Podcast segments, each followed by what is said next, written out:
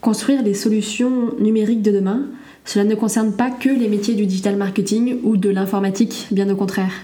Lab, Fab Lab, Innovation Lab, Digital Factory, on ne manque généralement pas d'audace pour accélérer l'innovation dans les grandes entités de la compagnie. Et Mathieu, manager du Emerolab Digital, nous éclaire sur ces nouveaux métiers qui viennent enrichir l'écosystème innovation de la maintenance.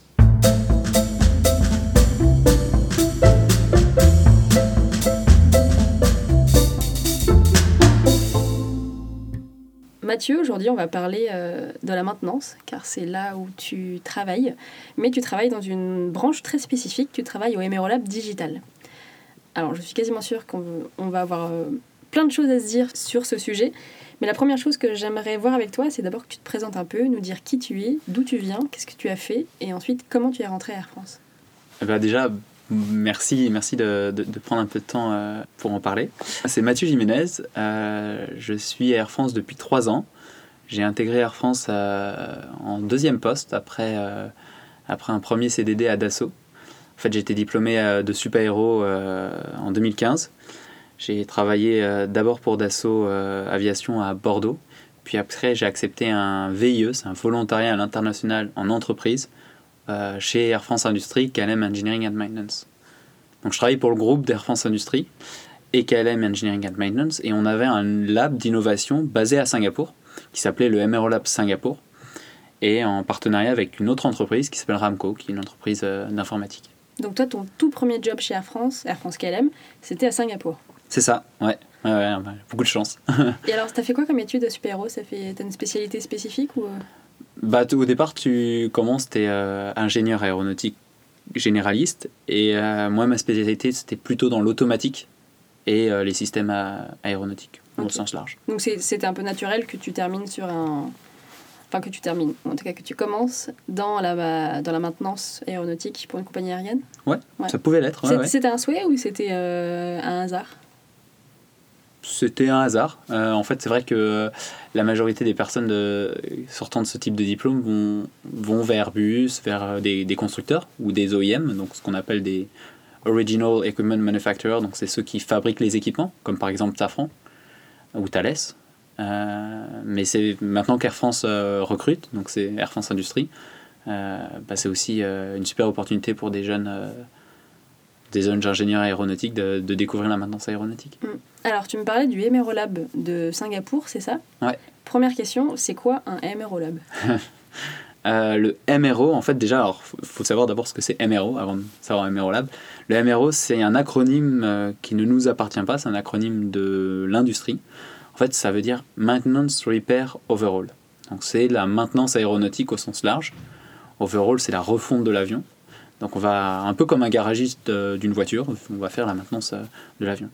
Et MRO Lab, c'est une marque qu'on a déposée euh, en 2015 pour décrire toute l'innovation au sein d'AFI KLM INM et de nos filiales. En fait, il faut savoir que au sein du groupe AFI KLM INM, on a beaucoup d'autres marques qui opèrent notre maintenance, que ce soit Barfield aux États-Unis, que ce soit CRMA à Paris qui fait des réparations de pièces de moteur, etc il y en a, on a beaucoup de marques et en fait, toutes nos innovations seront brandées, seront sous le chapeau MRO Lab Adaptive Innovation. ça, c'est le nom de la marque au global. Donc, c'est vraiment. Euh, c'est une entité ou c'est vraiment une marque?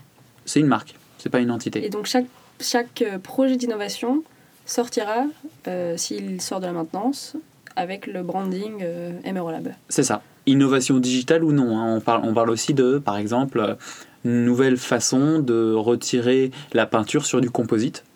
Bah, c'est pas simple. Euh, on a mis au point euh, avec un labo de recherche euh, une façon de retirer cette peinture de manière écologique avec bah, du maïs. Et, donc ça aussi c'est brandé, c'est sous la marque MROLab. Alors il y a le MROLab, il y a le MROLab digital mhm. que toi tu, tu manages.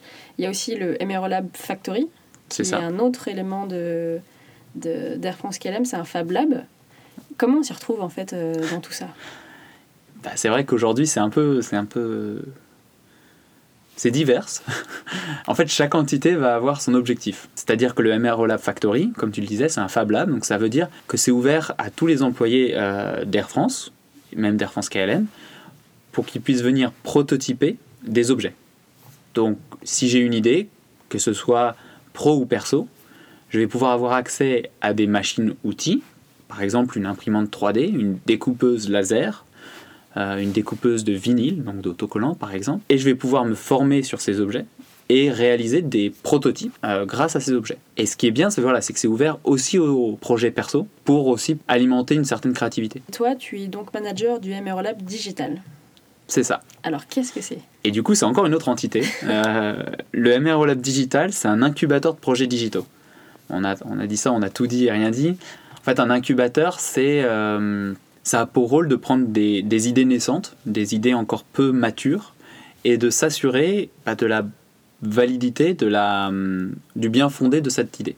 En fait, ce qu'il faut savoir, vous connaissez, euh, pour la plupart, vous connaissez le DIP, c'est la démarche d'innovation participative d'Air France c'est un peu la boîte à idées pour les employés, où si vous avez une idée, vous pouvez la soumettre et ensuite euh, bah, porter cette idée et la réaliser vous-même. En fait, il faut savoir que ça a été créé à la, maintenance, à Air France Industrie, il y a 25 ans déjà. Et euh, chaque année, nous, côté maintenance, sur nos 8000 employés, on récolte 4000 idées par an. Donc, c'est énorme par rapport à l'industrie. On est, on est très bon. Ça veut dire que tous les employés d'Air France Industrie sont très créatifs. Ils ont plein d'idées. Mais euh, parfois, ces idées, il faut un petit peu les, challenger, il faut un petit peu euh, s'assurer de la bonne validité de cette idée avant de la réaliser. Et on sait que réaliser une idée en informatique, ben, c'est pas donné, ça coûte beaucoup d'argent. Et donc le MRO Lab Digital, nous, on se place dans ce tableau dans le but de valider euh, via de l'expérimentation. Donc on a des développeurs à disposition, on a des designers UI UX, je vous en parlerai peut-être plus tard, qui, qui sont là pour aider et accompagner les métiers à vérifier que l'idée qu'ils ont émise est bonne, qu'elle est, que l'approche est, est, intéressante, etc. Et alors pour bien comprendre, dans l'organisation, où est-ce que, où est que vous êtes? Dans quelle euh, branche de la maintenance vous êtes rattaché? En fait, on est rattaché aux fonctions support de la maintenance. Donc euh, l'acronyme c'est MQ. On, est, on fait partie des fonctions support, comme euh, le Lean par exemple, ou les fonctions SMI en font partie. D'accord. Voilà. On a une autre partie qui est l'innovation, où l'innovation va pouvoir euh, aider les employés via euh, un Fab Lab, donc le MRO Factory, via un incubateur de projets digitaux, euh, le MRO Lab Digital, via aussi des partenariats avec des startups, des entreprises, des universités. Donc là, tout ce qui est ce qu'on appelle l'open innovation. On a des personnes comme ça au central qui, qui vont aider et accompagner les métiers de la maintenance à innover. Alors au quotidien, concrètement, Comment ça fonctionne? Est-ce que tu reprends des projets de cette fameuse démarche d'innovation participative et tu les mets en œuvre? Est-ce que c'est euh, les mécanos, par exemple, qui vous proposent de nouvelles idées et vous, vous les testez? Ou est-ce que c'est euh, du travail de fond avec les métiers et puis... Euh, en fait, il y a un peu de tout. Il y a à la fois des, des, idées qui viennent des mécaniciens, des ingénieurs, des employés en fait d'Air France Industrie, au travers du DIP et aussi directement en contact, en se contactant. Et ça vient aussi euh, euh, de notre management sur des sujets plus stratégiques. Et concrètement, c'est alors comment tu fais? Tu, tu disais que tu avais des développeurs et des designers euh, dans ton équipe. Ouais. Tu les... Vous faites un cadrage projet et ensuite, j'imagine, vous faites des prototypes ou vous allez jusqu'à la solution implémentée Non, en effet, comme tu l'as expliqué, c'est bien la première partie. C'est on va on va essayer de cadrer le besoin, en fait, parce que souvent, il faut remettre à plat le besoin. Euh, on s'appuie sur, euh, sur le design thinking, on, s'appuie euh, sur, sur l'expertise bah, de notre designeuse pour remettre à plat le besoin, travailler sur l'élaboration d'un prototype. Notre objectif, en fait, c'est d'affiner le besoin des métiers. Et ensuite, on s'arrête là. On ne passe pas à la partie d'implémentation, parce que ça demande beaucoup de ressources et euh, ça demande d'être capable de maintenir cette solution qu'on aurait développée. Et nous, on est une petite équipe et on ne peut pas faire ça. Donc en fait, on donne la main ensuite euh, à la structure euh, plus classique de projet, AMO et informatique, qui vient porter le projet avec une demande de budget, etc. Donc vous êtes un peu les accélérateurs en avance de phase, entre guillemets? Oui, c'est ça. Et en fait, on est nous, on est, comme je te le disais, on est un incubateur et l'accélérateur, ça sera possiblement la Digital Factory, avec qui on travaille, mais la Digital Factory vient prendre des projets euh, de plus grande ampleur, des projets qui ont déjà une équipe informatique derrière, avec des AMO, qui ont un, un budget informatique, et qui viennent accélérer un projet existant en mettant les compétences nécessaires. Mais eux ne s'autorisent pas forcément un taux d'échec.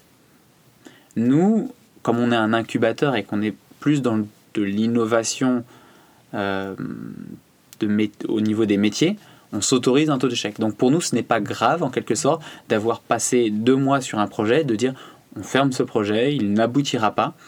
Mais grâce à nous, on a aidé les métiers à se poser les bonnes questions et à savoir ce dont ils ont besoin ou non. Et vous êtes combien dans cette équipe pour faire tout ça?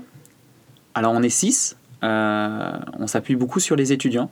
Pour nous, ça nous apporte euh, bah, déjà, bien sûr, une ressource, mais ça nous apporte aussi euh, un angle de vue qui est différent en fait de, de, ce qu'on peut trouver en interne. ça nous permet de nous remettre en cause continuellement.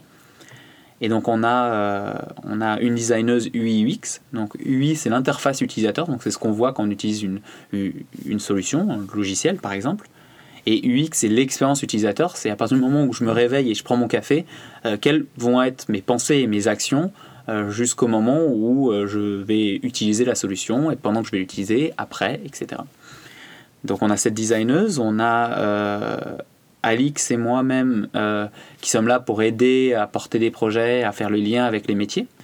On a aussi donc Michael, qui est un ancien, enfin, qui est développeur, euh, qui était à Toulouse avant, à l'informatique d'Air France, et qui maintenant euh, s'est joint à notre équipe euh, à Paris. Et on s'appuie après sur des, des, étudiants, apprentis ou stagiaires, développeurs. Depuis quand vous existez?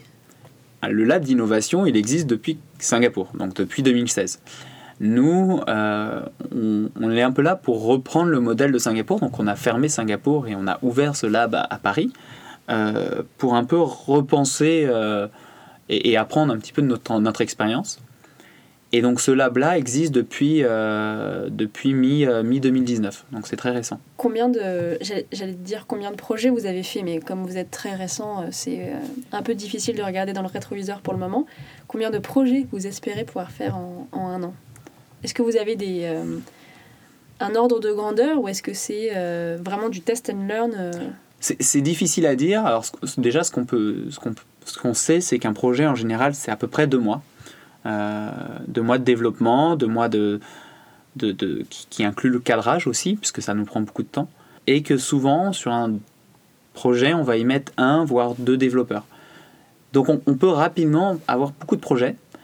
Euh, mais ce qui va être important pour nous, ça va pas être bien sûr tant la quantité, c'est plutôt la qualité. C'est souvent ce qu'on cherche en innovation, à la fois pouvoir aider les métiers à se poser les bonnes questions et aussi pouvoir résoudre des irritants au quotidien que, que nos employés euh, rencontrent. Est-ce que tu as des exemples concrets de projets sur lesquels vous avez travaillé euh, pour illustrer un peu euh, ce que vous faites? Ouais, je peux, je peux te donner peut-être deux, deux, exemples. Premier exemple, c'est sur l'automatisation de tâches à faible valeur ajoutée. Aujourd'hui, au centre de maintenance du hub d'Orly, pour préparer une vacation, euh, nos, nos, ingénieurs doivent collecter des données manuellement le matin et le soir avant de faire un changement de vacation entre les mécaniciens du matin et du soir. Et euh, c'est une tâche très rébarbative qui leur prend une demi-heure le matin, une demi-heure le soir. Nous, on est allé euh, creuser des nouvelles technologies, entre autres le RPA, qui, s'appelle. En fait, le RPA, c'est le Robotic Process Automation, qui leur permet d'automatiser ce type de tâches. On les a accompagnés dans la définition du besoin et dans le test de prototype euh, pour savoir si c'était une bonne ou mauvaise idée, comment est-ce qu'on pouvait euh, affiner ce besoin. Une autre idée sur euh, quelque chose de, vraiment différent, au centre de maintenance du hub, mais cette fois-ci de Roissy, lors d'un retard avion, il va falloir pouvoir expliquer ce qui s'est passé et essayer de comprendre bah, qu'est-ce qui a induit ce retard et qu'est-ce qui nous empêche, qu'est-ce qui nous amènerait à l'éviter la prochaine fois. Et donc il faut se connecter à beaucoup de, euh, systèmes d'information différents. On parle ici de entre 6 et 8 différents systèmes. Hein. Et ça prend beaucoup de temps. Il faut refaire les recherches, il faut analyser. Ça demande beaucoup d'expertise. Euh, et pour des nouveaux arrivants dans le service, c'est pas toujours évident. Et donc nous, ce qu'on allait faire c'est plus du travail sur la donnée, récolter cette donnée, l'afficher intelligemment pour permettre dans un premier temps au moins, à l'ingénieur du, du CMH de ne pas avoir à ouvrir tous ces systèmes d'information. Et ça, ça, ça aboutit ou ça fait partie des... Euh, ou c'est en cours? C'est en cours en ce moment. Peut-être un, autre exemple euh, qui a abouti, ça, sera sur une note un peu plus positive. On a accompagné les vendeurs AFI, KLM, ILM, donc c'est ceux qui vendent les services de maintenance auprès d'autres compagnies aériennes. Euh, aujourd'hui, ils ont accès à un, un, CRM, donc un Customer Relationship Management, un logiciel de, de, de relation client qui est sur ordinateur et qui n'est pas du tout transportable sur mobile.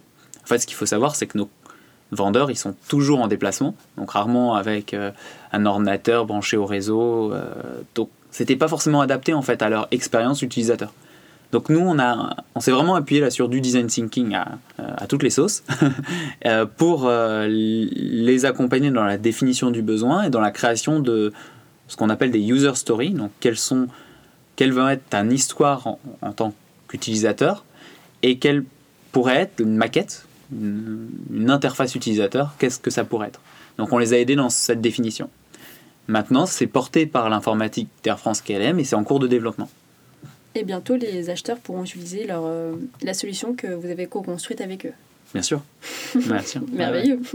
c'est un peu la base, en fait, enfin, la base, j'allais dire, c'est un peu l'ADN de votre, euh, du MRO Lab Digital, c'est de la co-construction, c'est ça? Ouais, bah, ça, ça passe toujours par ça. Dans l'innovation, il faut toujours travailler avec l'utilisateur, travailler avec l'écosystème dont on a la chance de faire partie à Air France KLM et, euh, pouvoir euh, mettre tout le monde ensemble euh, pour que ça avance.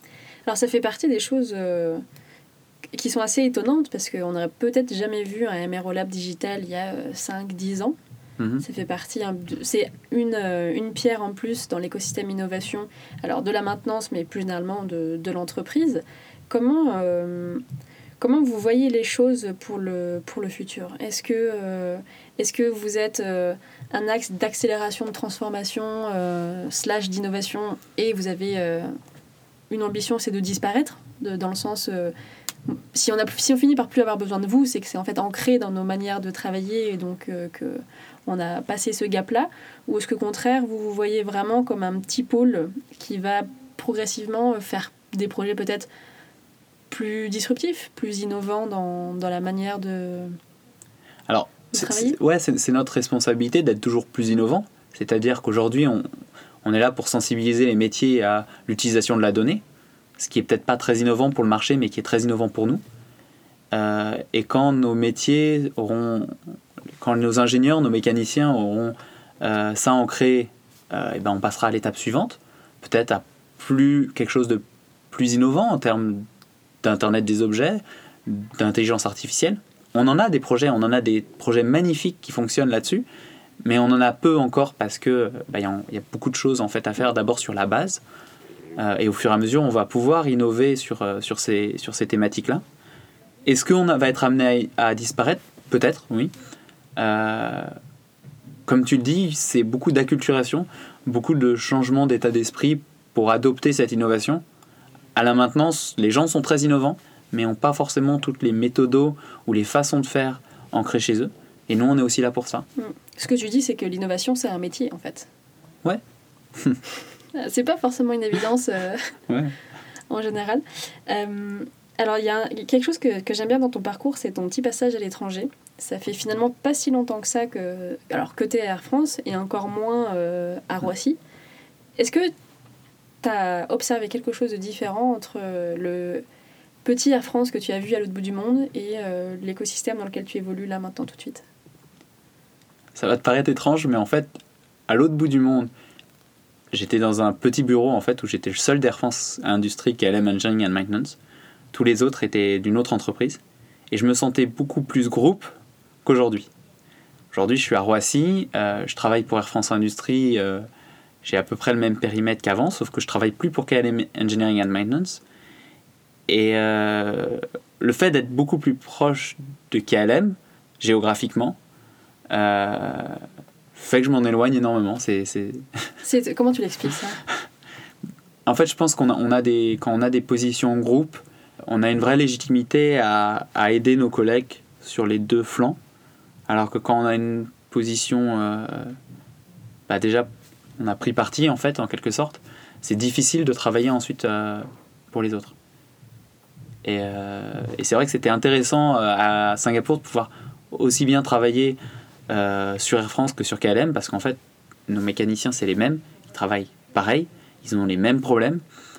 Et certains échangent énormément entre eux, et d'autres, c'est plus difficile, alors qu'ils auraient énormément à gagner à, à, pouvoir échanger euh, quotidiennement. Mm. Et toi, au quotidien, du coup, tu gères des projets qui sont plus Air France maintenant Bien sûr. Ouais. Et tu vois un peu passer du KLM ou plus du tout?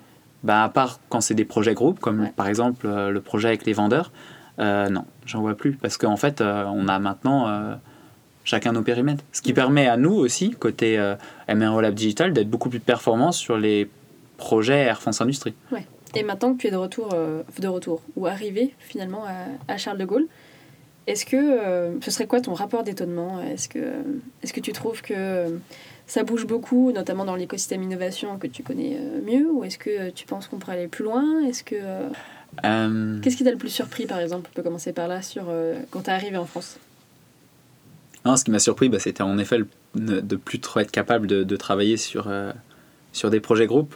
En fait, c'est vrai que c'est, c'est dommage en fait d'avoir un, d'avoir un groupe où, où, on fait les mêmes, la même chose, c'est-à-dire qu'on va avoir des ingénieurs et mécaniciens moteurs euh, GNX à Paris et à Amsterdam. C'est logique qu'il y ait ce, ce duplicat, puisque en fait, nos opérations aériennes ont besoin de ce duplicat.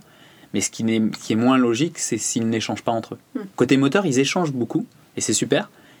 Et ils arrivent beaucoup à s'entraider. Mais dans d'autres départements, ils échangent peu et, et ça manque un peu. Hmm. Donc ça, ça a été mon premier gros rapport d'étonnement. Ce qui est toujours compliqué en innovation, c'est le passage après. C'est-à-dire faire des prototypes, on y arrive, il faut des ressources, mais on y arrive. Ce qui est difficile, c'est de trouver euh, les ressources nécessaires pour l'après-prototypage.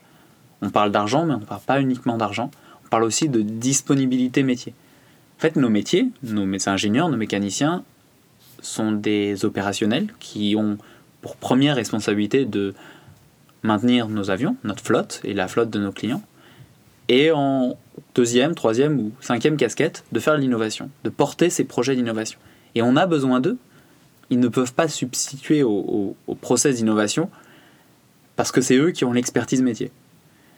Et pourtant, ils n'ont pas toujours du temps à allouer à l'innovation.